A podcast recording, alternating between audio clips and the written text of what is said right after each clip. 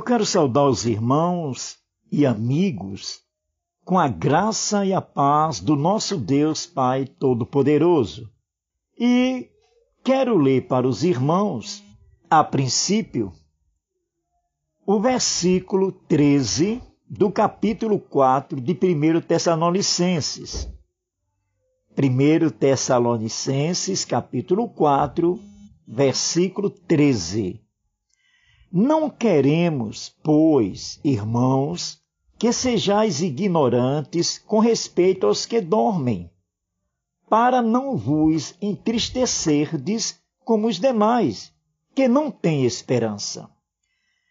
Pai nosso, Deus Todo-Poderoso, Criador do universo, nosso Criador, nesse instante, Senhor, eu quero te pedir que fale meu Pai, a cada coração. Fale, Senhor, ao meu coração. Dai-me, meu Pai, da água da vida. Que a tua palavra, Senhor, nos aqueça a alma. Em nome de Jesus Cristo. Amém. Meus irmãos e amigos, eu gostaria de refletir nesse instante sobre um tema não muito agradável para muita gente. O tema é a morte. E Paulo, neste versículo, ele quer esclarecer sobre a morte, a respeito dos que dormem. E muitos hoje temem isto. E para tanto, eu quero colocar esperança em corações que estão ainda sem entender, né? ignorantes no sentido de ignorar, não ter conhecimento, e quero também chamar atenção para os que verdadeiramente devem temer a morte. E eu trago dois exemplos. Um contemporâneo da época dos apóstolos e um outro nós presentes hoje nesta pandemia. Um eu quero trazer um exemplo contemporâneo. E o exemplo que eu trago fica justamente em Atos dos Apóstolos, no capítulo 12, onde relata a morte de Herodes.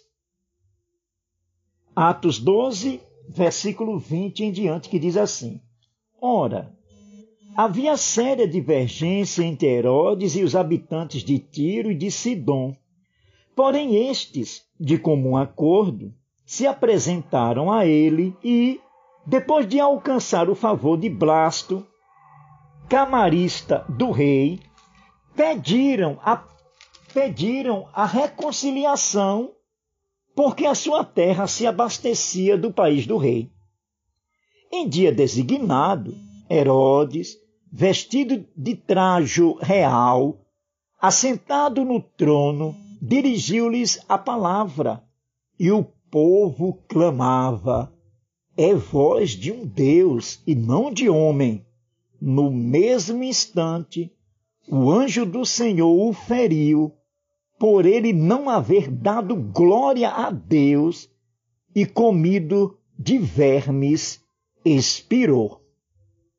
Meus amados irmãos, a história secular conta que este Herodes era Herodes Agripas. Ele era neto de Herodes o Grande. E nesta época, né, em que ele morreu, né, é, o historiador José, contemporâneo dos apóstolos e de Herodes, escreveu que a doença final de Herodes, chamada na época também de mal de Herodes, e alguns médicos pressupõem que Herodes tinha doença renal crônica complicada por gangrena de Fournier. E a gangrena de Fournier, também conhecida como faceite necrosante, também conhecida como síndrome de Melané ou síndrome de Fournier, é caracterizada por uma infecção aguda dos tecidos moles do períneo, com celulite necrosante secundária a germes anaeróbicos ou bacilos gram-negativos, ou ambos. Né? E essa doença de gangrena de Fournier, ela foi dada em homenagem ao médico francês chamado Jean Alfred Fournier.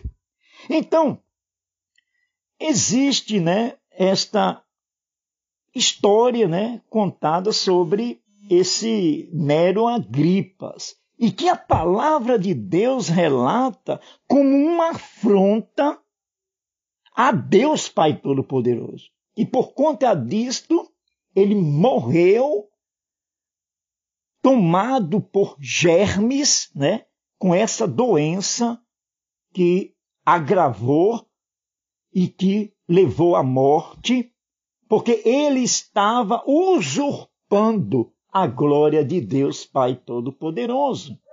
Esta é a primeira morte que eu relatei. Eu gostaria de relatar também uma segunda morte, e esta morte proveniente do Covid-19.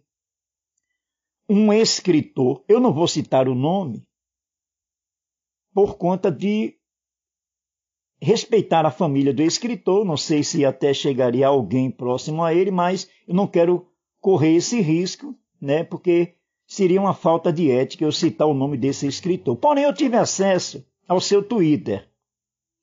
E ele destila ódio nesse Twitter dele.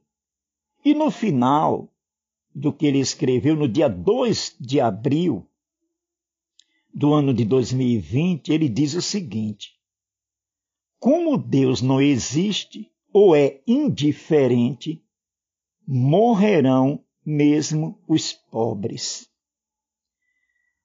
Queridos irmãos, é terrível, não é? Alguém citar. E o povo de Israel já tinha citado há muitos anos atrás, requerendo né, a intervenção de Deus para os seus flagelos. Ele estava indagando: será que Deus é indiferente à nossa dor? E aqui também, né, o autor desse Twitter, esse escritor, ele também anui a não existência de Deus Pai Todo-Poderoso. Uma afronta a Deus Pai Todo-Poderoso. E ele veio a falecer vítima do coronavírus. Duas mortes. A de Herodes Agripas e desse escritor. Queridos irmãos, a morte, por certo, veio ao mundo em virtude do pecado.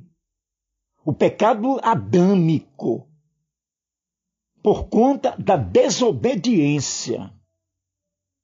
E a morte foi punição para esse pecado. Isso é fato. Porém, com o advento de Jesus Cristo, o nosso Senhor amado, e aí é onde entra o contexto de Paulo, não é? ao qual eu li há pouco, ele quer esclarecer que a partir de Cristo Jesus, a morte ela ganha um outro diferencial. E aí eu repito o versículo: não queremos, porém, irmãos, que sejais ignorantes com respeito aos que dormem, para não vos entristecerdes como os demais, que não têm esperança. Então aqui existem dois grupos claros que Paulo distingue. O grupo dos irmãos, que devem ser diferentes de um outro grupo, e esse grupo são os demais que não têm esperança. E eu quero mostrar aqui a esperança, essa esperança, que no Salmo 116, 15, retrata claramente o que Deus tem como propósito em relação à morte daqueles que são seus. E no Salmo 116, 15 diz: Preciosa é aos olhos do Senhor a morte dos santos. E aqui eu quero abrir um parêntese para esclarecer o que é, que é santo. E aí Levítico 11:45 nos esclarece quem é que é santo. Observe. Eu sou o Senhor que faço subir da terra do Egito para que eu seja vosso Deus. Portanto, vós sereis santos porque eu sou santo. Então, ser santo é ser obediente a Deus Pai Todo-Poderoso. É este o santo que a Bíblia fala. Se você é obediente a Deus Pai Todo-Poderoso, se você faz parte do grupo que ama e que aceita Cristo como Senhor da sua vida, você é santo. Você está nesse contexto. Preciosa é aos olhos do Senhor a morte dos seus santos. Então, meus irmãos, se a morte de Deus é preciosa, é porque a morte já não tem o seu agrilhão, já não tem mais a conotação de temor, de medo, não. A morte, ela é salutar aquele que obedece a Deus, que vive todo todo o seu contexto de vida voltado para Deus Pai Todo-Poderoso, para o bem em Cristo Jesus. E aqui eu vou colocar o porquê da esperança. E está no versículo 4 desse capítulo de 1 Tessalonicenses, que diz: Pois se cremos que Jesus morreu e ressuscitou, assim também Deus, mediante Jesus, trará em sua companhia os que dormem. Então, meus amados irmãos, morrer é estar na companhia de Cristo Jesus. Imediatamente. Morreu, desencarnou, saiu do corpo físico diante de Deus Pai Todo-Poderoso. Por isso que ele diz: preciosa é aos olhos do Senhor a morte dos santos, porque nós iremos para ele meus amados irmãos. Então a morte já não tem mais nenhum tipo de poder, de temor em nossas vidas. E, para finalizar, eu quero ler os versículos 16 e 17 de 1 Tessalonicenses 4. Porque o Senhor mesmo, dada a sua palavra de ordem, ouvida a voz do arcanjo e ressoada a trombeta de Deus, descerá dos céus, e os mortos em Cristo ressuscitarão primeiro. Depois, nós, os vivos, os que ficarmos, seremos arrebatados juntamente com eles, entre nuvens, para o encontro do Senhor nos ares, e assim estaremos para sempre com o Senhor. Existe coisa melhor que isto? Eu lhe digo literalmente: não. Não existe.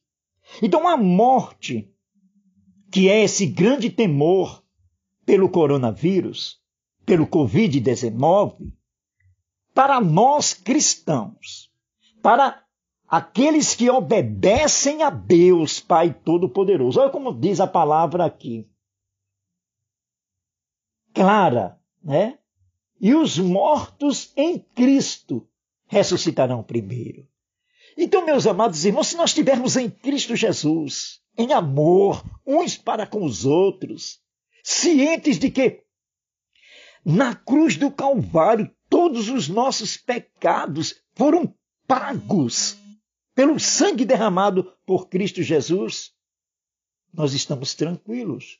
Nós estamos na graça de Deus, Pai Todo-Poderoso. Então, essa morte, seja por, pelo Covid-19, seja por um câncer, seja por um acidente, seja por uma bala perdida, seja por qualquer motivo, se nós estivermos em Cristo Jesus, não há o que temer. por conta disso nós iremos facilitar? Não, jamais. Nós estaremos obedecendo às normas do governo federal, tudo aquilo que foi prescrito. Devemos ficar, né? As pessoas que têm problemas no físico, diabetes, não uma doença crônica, fique no seu isolamento. Tome suas precauções. Usar máscara, o álcool gel, lavar as mãos constantemente. Se tiver que sair à rua ao voltar, retire sua roupa, isole, tome seu banho, higiene-se. Então, é nesse sentido que nós estamos preservar a nossa vida, porque foi um dom de Deus, Pai Todo-Poderoso. Mas temer a morte jamais. Ficar aflito, angustiado, jamais. Porque a nossa esperança, ela é real. Ela é viva e eficaz. A nossa esperança está em um Deus que prometeu um Deus que promete e irá cumprir, como ele o fez ao longo de toda a história da humanidade. Queridos, fique tranquilo. Coloque todas as suas aflições, se houver, toda a sua ansiedade, se houver, em Cristo Jesus. Porque nós, os vivos, os que ficarmos, seremos arrebatados juntamente com eles entre nuvens, para o encontro do Senhor nos ares. E assim estaremos para sempre com o Senhor. Que Deus misericordioso, gracioso, coloque no seu coração e na sua mente essas palavras de vida. Essas palavras que dá tudo à alma. Palavras tremendas, palavras eficazes, palavras que geram vida e vida em abundância. Que a graça, a paz de Deus, Pai Todo-Poderoso, esteja presente em sua vida. Em nome de Jesus Cristo. Amém.